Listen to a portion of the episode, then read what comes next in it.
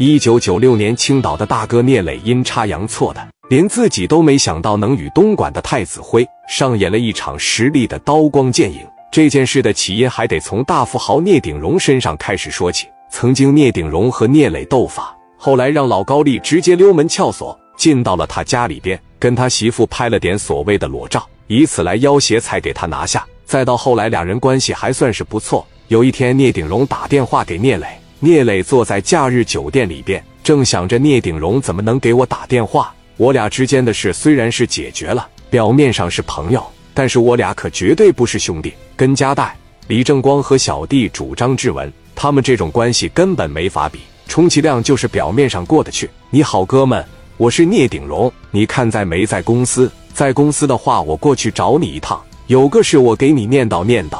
正经的事，聂磊说。有什么好事？你怎么还能想着我？我能给你做啥？你等着我，我这马上就到你公司了。你在全豪实业，你还是在酒店？我在大学路，你过来吧。过了能有一个小时的时间，聂鼎荣坐着大奔驰，直接就来到了大学路皇冠假日酒店楼下，领着两个司机，一个保镖。聂磊提前也是准备好了一点小点心，把茶水也沏上了。聂磊问道：“聂老板能亲自过来跟我谈生意？”我感觉到很荣幸，坐吧，咱边吃边聊。两个人往这一坐，聂鼎荣就单刀直入，就像我在电话里面跟你说的一样，这是在青岛，还非得你干不可。我最近在竞标一个项目，过两天就要开招标会了。我打算整一个像深圳向西村那样的产业链，就是在这么一个村里边整点台球厅了，娱乐的 KTV 了，有酒吧，有小红楼了，反正是娱乐的东西啥都有。一旦整起来。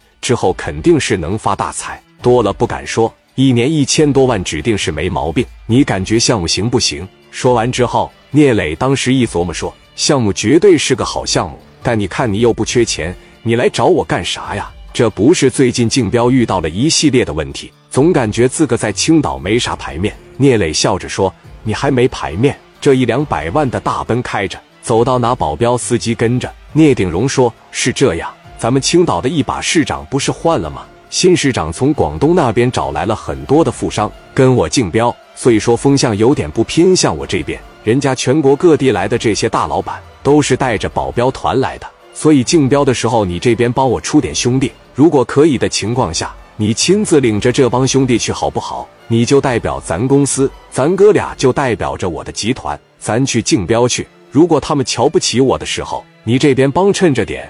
我就这意思，等我把这块地拿下，等我小度假村整成了之后，我给你拿百分之二十三的股份，我都算好了，一年大概是两三百万。聂磊一听这是可以啊，我对这想法还是挺感兴趣的。王群力对此事也挺感兴趣的。聂磊和王群力这边一商量，说群力你感觉怎么样？你要觉得行，咱们就达成合作。等过几天竞标的时候，我这边就跟你一块去。王群力这一琢磨，哥呀。我觉得这是好事，咱们可以和聂老板达成合作。聂磊当时一瞅聂鼎荣说：“那行，咱就一块整呗。我最近手里边也没啥好的项目，也没有钱赚。”聂鼎荣没想到聂磊答应的这么痛快，因为在聂鼎荣的心里边，聂磊是属于社会人，他肯定说：“你看我有求于他的时候，他得借着机会敲我的竹竿。那张口二三百万少点，一年给我拿个四五百万吧，然后再给我办张卡什么的。”但没想到聂磊办事这么爽快。然而在竞标时，里面就有太子集团的人，